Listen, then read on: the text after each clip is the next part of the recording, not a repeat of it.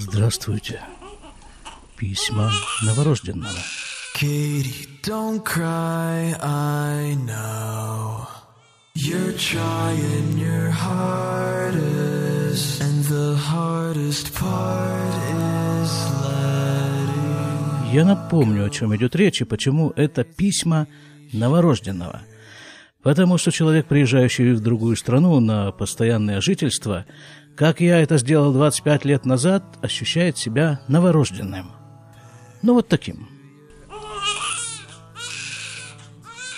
Практически в самом буквальном смысле, потому что, ну, разговаривать не умеешь, ничего не знаешь, почти ничего. Знакомых, э, друзей каких-то тоже весьма скромное количество пересекает вместе с тобой эту границу. И вообще, вот это пересечение границы – это некий этап э, обнуления, что ли, обнуления. Не знаю, есть ли на русском языке такое слово. На иврите это называется ипус, обнуление. Переводится ипус на русский язык как калибровка. И вот это вот самое, вот это, вот, вот так вот Э, вылазишь себе из самолета в этом ворохе всяких одежд в январе, потому что дело происходило, э, вываливаешься из самолета за бортом на земле, то есть 25 градусов плюс, ну и чувствуешь себя вот этим вот, вот этим. Так что вот эти вот мои письма, это, видимо, такой вольный перевод на русский язык вот этого самого плача новорожденного, его первого крика.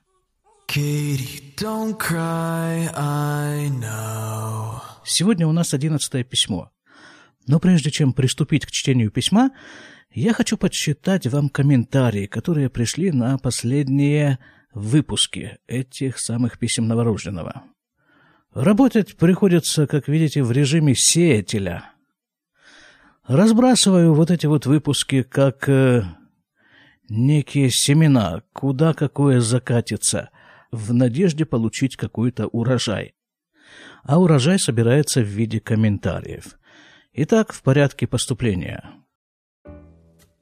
Слушатель под ником Норбулюзиш пишет.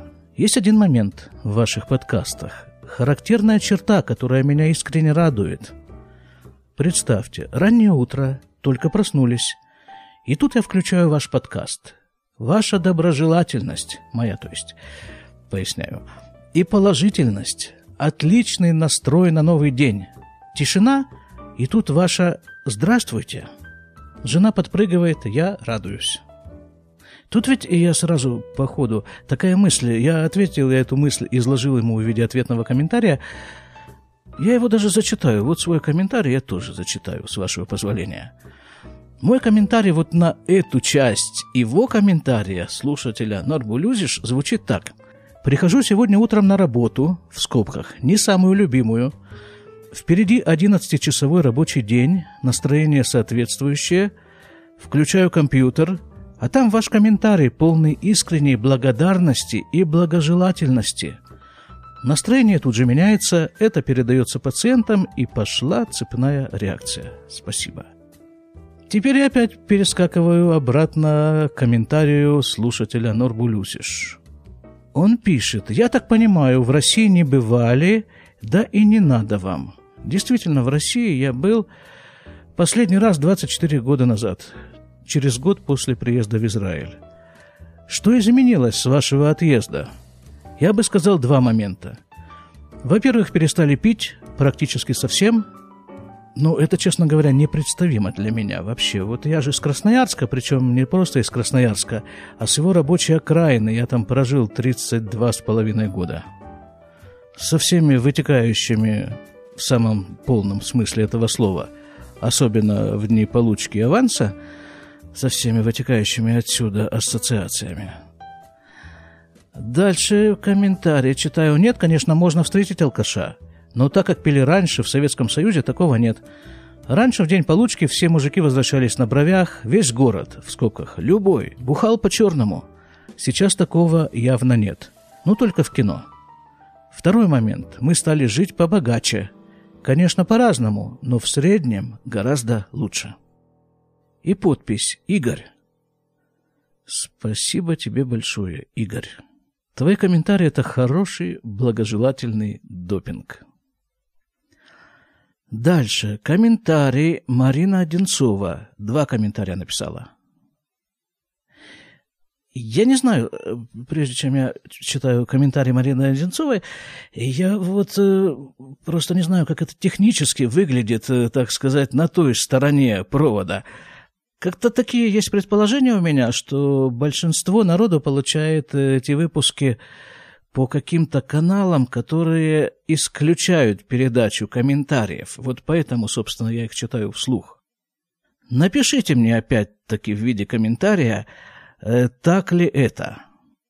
Скажем, если человек подписан на этот выпуск по RSS, то он получает себе готовый звуковой файл и без всяких комментариев. Такие у меня предположения. Так что не посчитайте за труд при случае зайти на мой сайт shlomorada.com и написать, а может быть даже я оставлю там контактную форму, и тогда нужно будет просто от, отметить правильный ответ. Дальше. Комментарий Марины Одинцова, который я заранее говорю. Громадное спасибо тебе, Марина. Вот давайте, вот смотрите.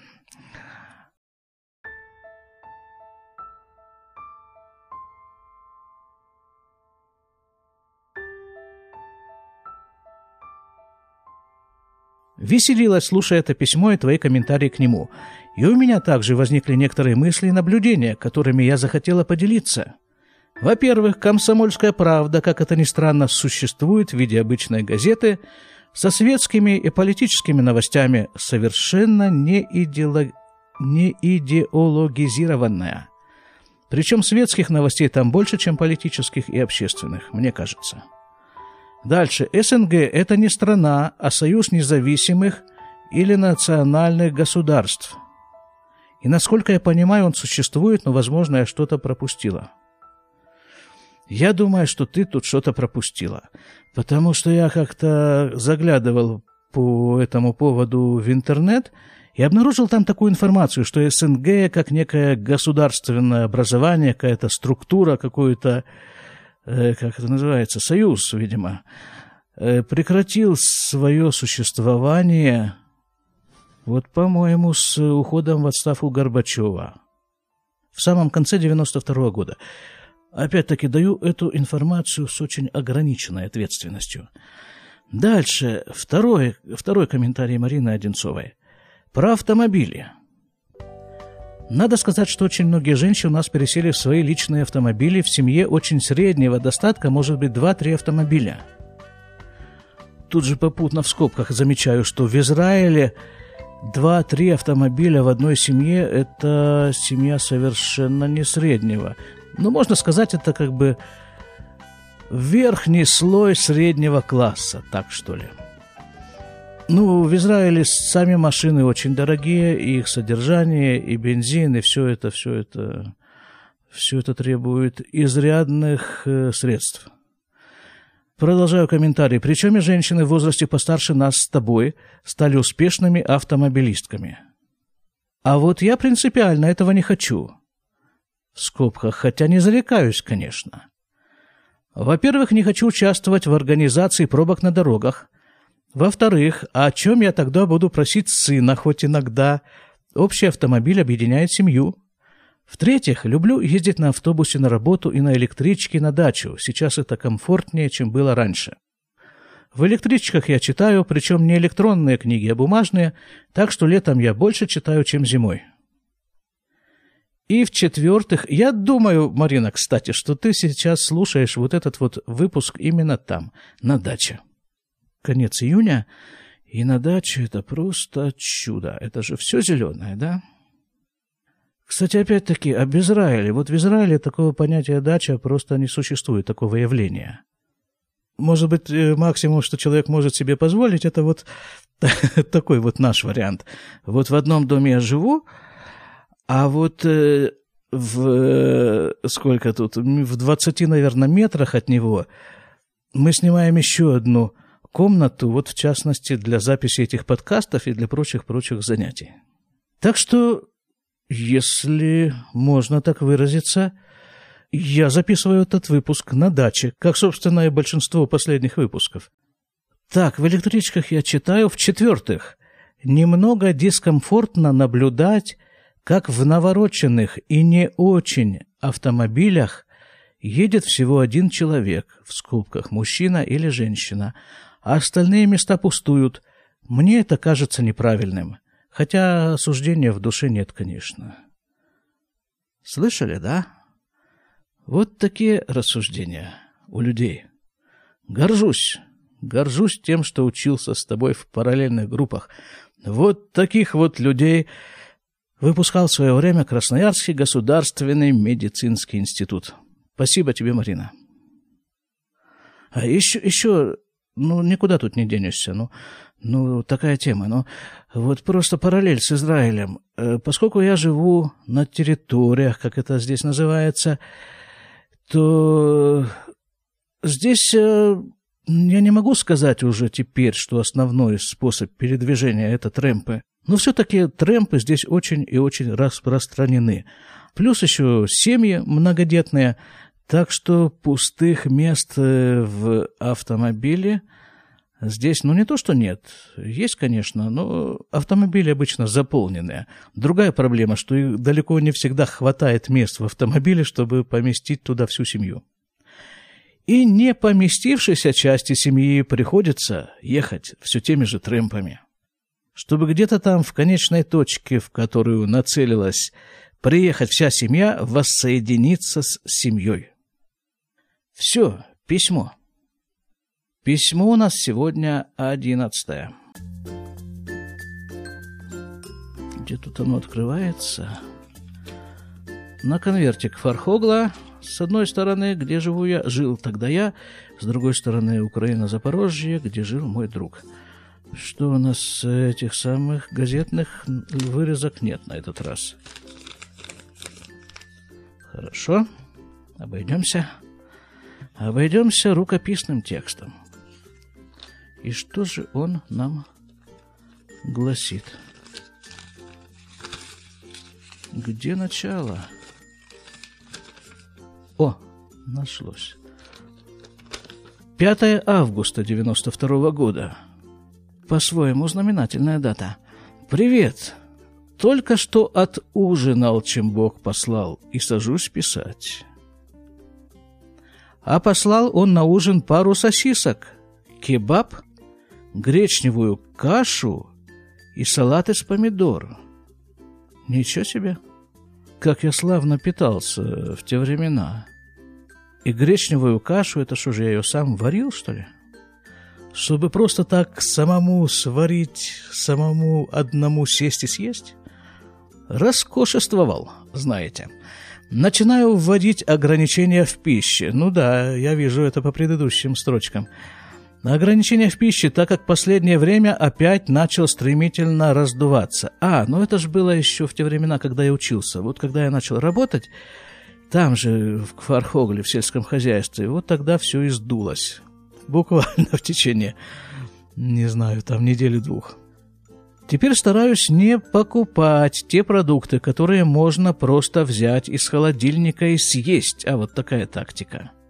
В скобках типа колбасы и прочее. Правильная тактика, надо сказать. Вот когда вот гречневую кашу, допустим, да, вот из тех же соображений – ее же вот так прямо из пакета в рот не высыпешь, да, в виде сухой крупы. Ее надо там варить, ждать, пока она закипит, пока там что-то с ней еще произойдут какие-то изменения качественные. А потом только съесть, а это как-то влияет на вес в конечном итоге. Продолжаю. Стараюсь покупать только то, что перед употреблением нужно разогревать, растворять, размешивать и прочее. То есть то, что требует приготовления. Уже неделю живу в таком режиме. Что-то здесь нет э, информации о результатах этого эксперимента. Так, дальше. Две недели назад был в Иерусалиме у Ир. Да, это наши знакомые из Красноярска, две женщины, которых зовут Ира, каждую из них. Ир, которым ты помогал грузить багаж, они тебя помнят – и любят, передают привет. Живут они пока вместе в гостинице. Да-да-да, припоминаю такой, такой эпизод в их и в моей жизни. Гостиница, видимо, требует пояснения, потому что вот так приехал человек в Израиль вот, на постоянное жительство и решил это постоянным, этим постоянным жительством сделать гостиницу. Скажем, Краун Плаза. Нет, речь вот идет о чем. Если кто-то достаточно регулярно слушает этот подкаст, то я упоминал там – несколько раз про гостиницу «Дипломат». Это вот что. Когда-то, когда-то, даже не знаю когда, ну, наверняка больше 25 лет назад, это была гостиница, как гостиница. Потом хозяин этой гостиницы, большая довольно гостиница, хозяин этой гостиницы, не знаю, с каких соображений, он ее сдал, ну, наверное, Министерству абсорбции, не знаю. И Министерство абсорбции ее переоборудовало немножко, и загрузила туда новых репатриантов, новых приехавших людей. И вот в те времена была такая возможность сразу из аэропорта приехать в, вот в эту вот гостиницу, платить за это какие-то минимальные копейки и жить там какое-то время. Какое время жить, я, честно говоря, не знаю, но какое-то непродолжительное, я думаю. Сейчас гостиница «Дипломат» все тем же министерством переоборудована для проживания там того, что в Израиле называется социальный случай. Пожилые люди, одинокие люди, такие люди, которым нужна помощь. И государство Израиль им эту помощь оказывает. Вот в таком вот виде. Дальше. Читаю. Иры. Занимают два смежных номера. Ничего живут. Неплохо вращаются по мере возможности в Иерусалимском Алимовском обществе. Алимовское – это слово «оле». «Оле» – это восходящий, поднимающийся. Так называют людей, приехавших в Израиль. А людей, уехавших, евреев имеется в виду, а евреев, уехавших из Израиля, соответственно, называют «йордим» – опускающиеся. Дальше посидели с ними, еще с одним новосибирским парнем, вспомнили Сибирь. Потом гуляли по ночному Иерусалиму в слегка нетрезвом состоянии. Я как-то задумался, что эти строчки письма мне откуда-то знакомы. Никак не могу сказать, что я читаю эти строчки первый раз. Может быть, я уже это письмо когда-то читал и комментировал? Не представляю. Ну, продолжим, что делать. Максимум будет э, вот такой дубль. Так, мы гуляли по ночному Иерусалиму в слегка нетрезвом состоянии и пели песни, типа «Вот кто-то с горочки спустился». Вот кто-то с горочки спустился,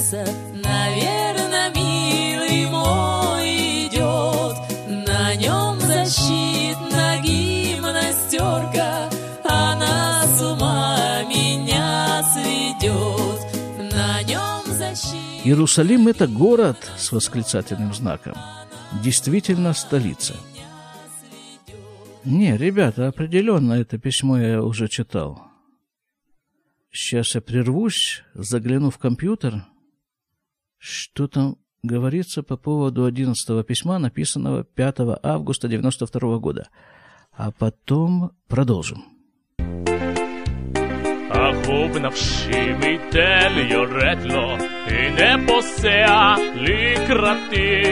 עליו מדים בצבע זית, המטריפים את דעתי. עליו מדים בצבע זית, המטריפים את דעתי.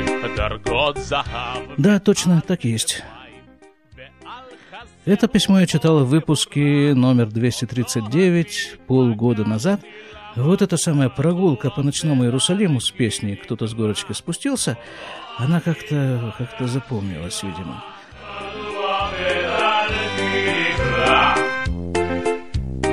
מדוע בכל מולנו נופף לי בחיוך אדיר? מדוע לקולחוז הגיע? מדוע את שנתי הדיר? так что ничего не поделаешь, придется Придется э, читать э, двенадцатое письмо. А тут вот какие-то к нему, к этому двенадцатому письму приклеены газетные вырезки. Прямо много газетных вырезок. Интересно. Ох, какой я был творческий человек. Двенадцатое письмо написано 17 августа 92 года. «Здравствуй», — пишу я. «Совсем я стал плохой. Ну, ну, что же это за... Что с тобой, мальчик? Что за самокритика такая?»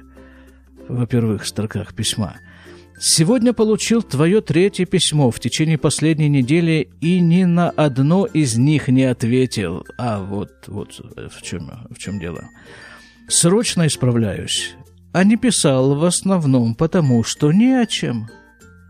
Ну, ничего себе. Человек 8 месяцев в Израиле, писать ему не о чем.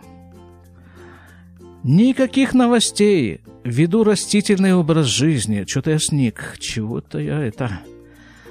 Да, дальше. Торчу в своей одиночке под вентилятором за столом, читаю газеты на русском и нерусском языке, слушаю радио на тех же языках.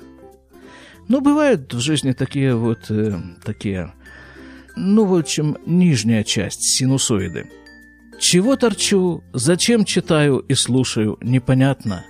О, это, это такая вот, ну, это же традиционно такая, в, в, во всяком случае, в русской традиции, в пушкинской традиции. Живу в деревне, значит, э, должна время от времени подкрасться хандра. Вот она меня и настигла. О ней и пишу. Это комментарий, да? А вот письмо дальше звучит так. По утрам, когда проснусь, еду послушать медицинские лекции – для чего слушаю? Вопроси... Вопросительный знак. Тоже непонятно. Потом покупаю какую-нибудь пищу и дома съедаю. Слезы. У меня начинают выступать слезы. Не знаю, как у вас. Жалко парня. Съедает он дома пищу.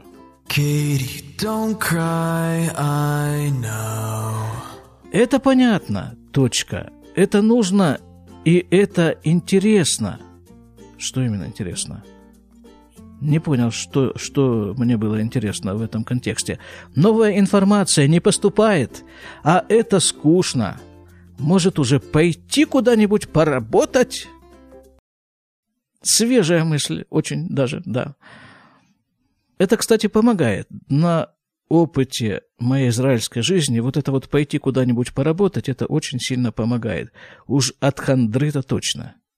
Собственно, этим я и занимаюсь, да. Вот я сейчас работаю от хандры. Опять же, деньги на карманные расходы появятся. Это работать на карманные расходы, да, я собираюсь.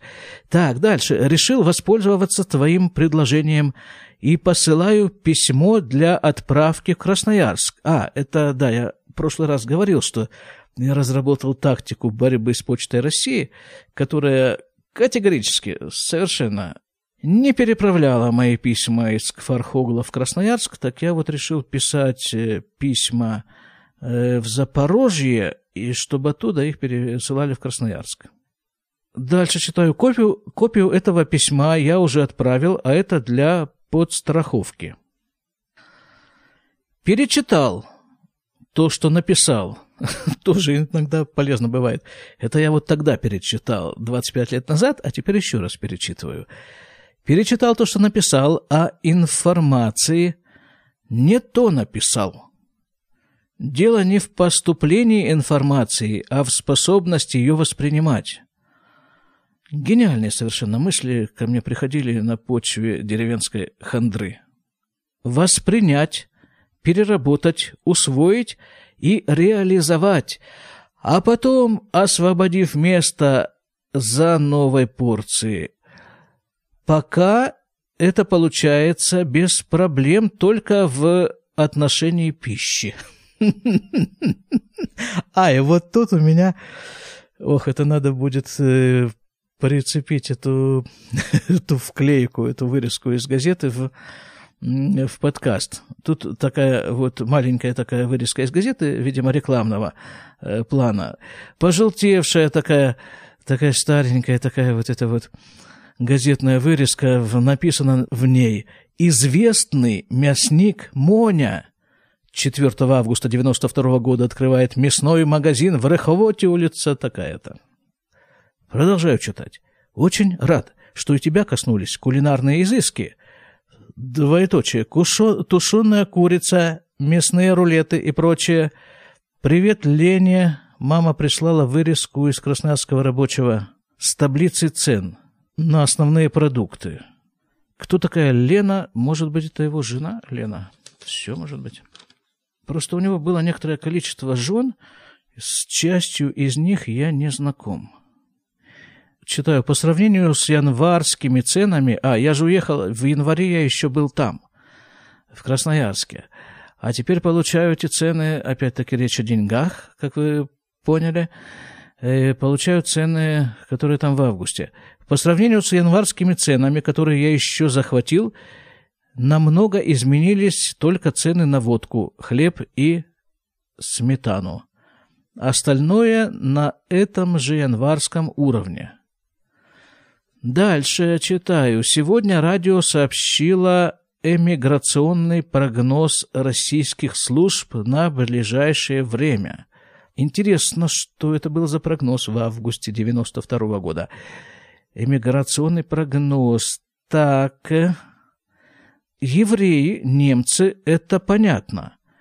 Но говорят, что из России, подчеркнуто, из России, собирается эмигрировать до полумиллиона украинцев. Ага, из России такие украинцев. Причем, насколько я понимаю, в те времена еще не возникал такой вопрос, а не на Украину ли они собираются эмигрировать из России? Скорее всего, нет. Вот туда, далеко от Украины. А вот, э, вот следующая строчка. Как я понял, не на Украину.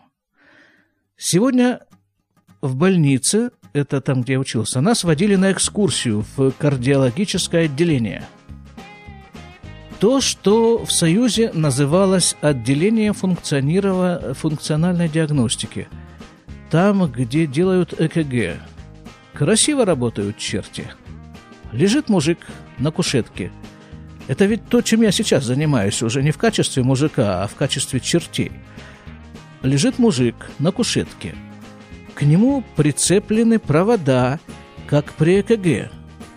Другим концом провода прицеплены к такому прибору с экраном, а на экране бьется сердце этого мужика в натуральную величину. Причем можно, не ворочая мужика, работая только клавиатурой, изменить проекцию, посмотреть это сердце спереди, сзади, сбоку, сделать срез любой глубины, можно вывести сюда же на экран и ту же ЭКГ, и различные другие графики, и смотреть их изменения здесь же, на экране, параллельно с движениями сердца. А, честно говоря, вот такого какого-то восторга перед достижениями современной медицины вот эти вот строчки уже не вызывают. Ну, как-то уже это становится все обыденным. И что тебе не сообщат, то, что вот 25 лет назад, мне, видимо, меня это так поразило, я пишу об этом в Запорожье. Сейчас, ну, я, я не знаю, я бы не стал об этом писать. Как-то притупились вот эти вот ощущения восторга от э, достижений науки. Читаю дальше. А можно через динамики воспроизвести звуки этим сердцем издаваемые и вывести на экран графическое изображение этих звуков. Еще, наверное, это все, вот этот вот восторг, э, угадываемый между строчками, он вызван тем, что, в общем-то, когда я учился в Красноярском государственном медицинском институте на втором курсе, то нас учили слушать трубкой, вот то же самое сердце. Вот та, которая в уши вставляется, как у меня сейчас наушники, а на другом конце мембрана, как у меня сейчас в микрофоне. И вот, э, и вот через эту штуку нужно было слушать сердце. А теперь вот, э, вот это все, что ты слушаешь в наушниках, это можно увидеть на экране и через э, компьютер, через динамики слушать. Теперь, я сказал, да, а теперь это значит в 92 году. Так, читаю. А можно наверняка сделать еще очень много всяких вещей, судя по количеству клавиш. Причем это далеко не самая оснащенная, не самая бо- бо- богатая, видимо, государственная больница. Продолжаю. На следующий день, 19 августа 92 года, 10.30 утра, видимо. И тут вот такая вклейка, опять-таки, из газеты, и так вот, судя по всему, я сначала ее приклеил, а потом уже обписывал ее буквами, как бы, вклейка. Народная целительница из Киева Мария Павлюк заявила журналистам, что президент Леонид Куров... Кравчук, это кто? Это, видимо, Украина, в предыдущих своих воплощениях трижды возглавлял государство, при этом дважды правил народом в, об... в обличии мужчины, один раз как представительница слабого пола. Чрезвычайно актуальная информация для 19 августа 1992 года. А теперь то, что я написал. Сегодня годовщина прошлогоднего путча. С чем тебя и поздравляю. А в твоем лице весь бывший советский народ.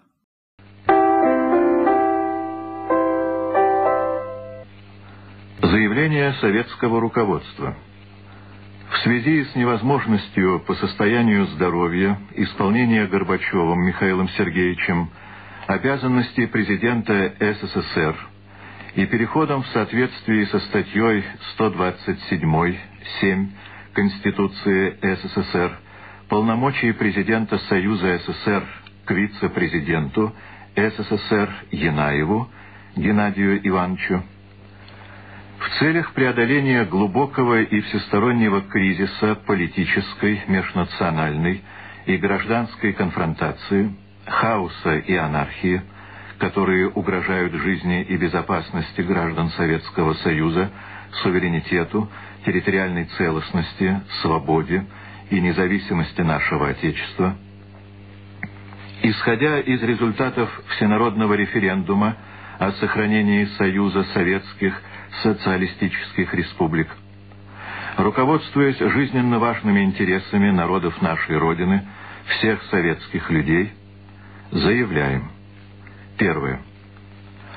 В соответствии со статьей 127.3 Конституции СССР и статьей 2 Закона СССР о правовом режиме чрезвычайного положения и идя навстречу требованиям широких слоев населения о необходимости принятия самых решительных мер по предотвращению сползания общества к общенациональной катастрофе, обеспечение законности и порядка, ввести чрезвычайное положение в отдельных местностях СССР на срок 6 месяцев с 4 часов по московскому времени 19 августа 1991 года.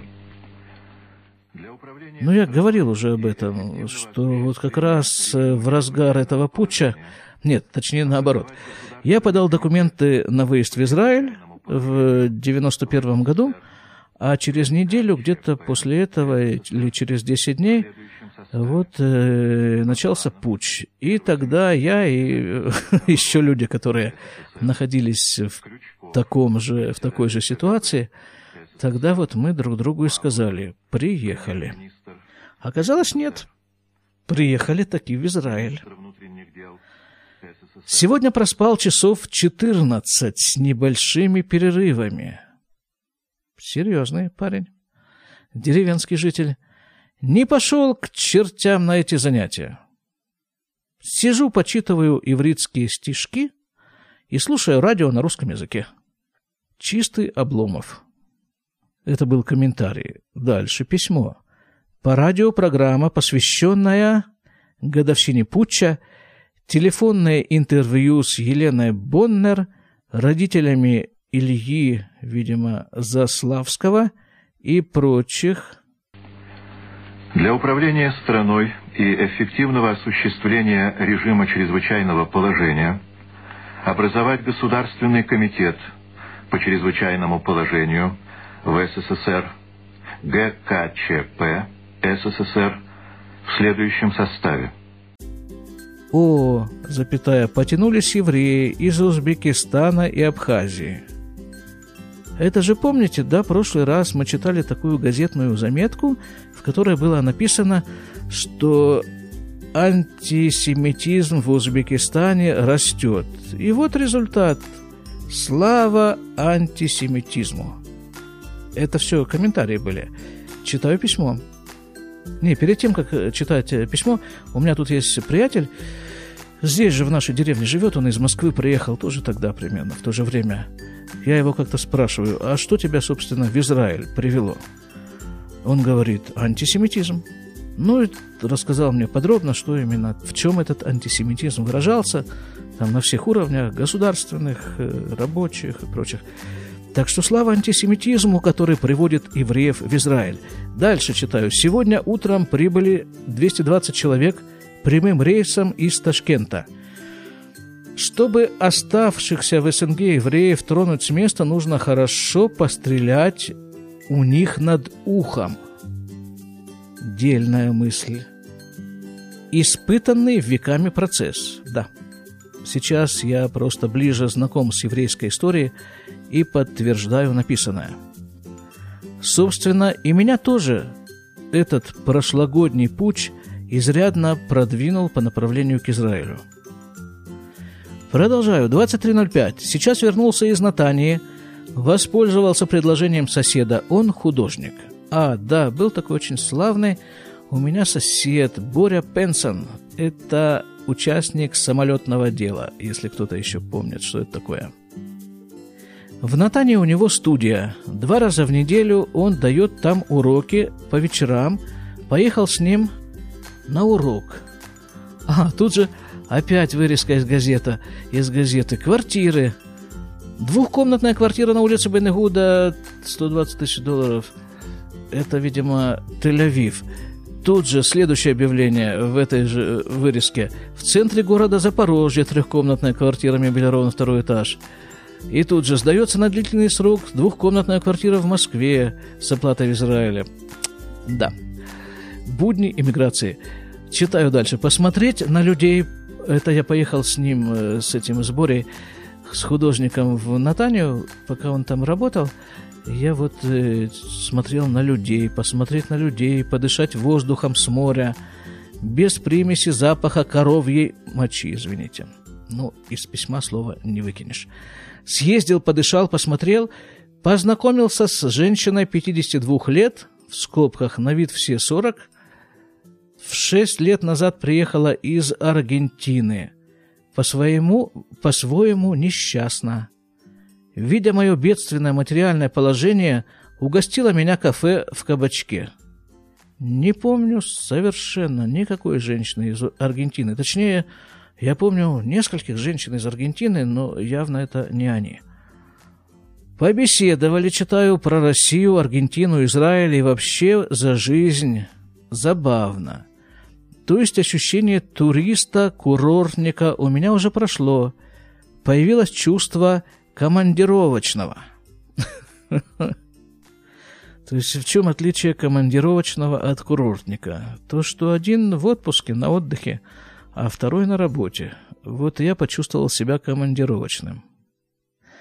А что общего у... Это я все комментирую. А что общего у курортника и командировочного? А то, что оба в свое время вернутся домой. Да, был такой период, был такой период ощущения, что как-то все это э, временно, вот мое пребывание в Израиле. Я даже не знаю, когда это прошло. Появилось чувство командировочного, видимо, пройдет, когда начну работать. Нужно будет как-то постепенно начинать этим заниматься. Опять крохотная вырезка из газеты. Написано «Деньги, деньги, много денег молодым, красивым и стройным девушкам телефон».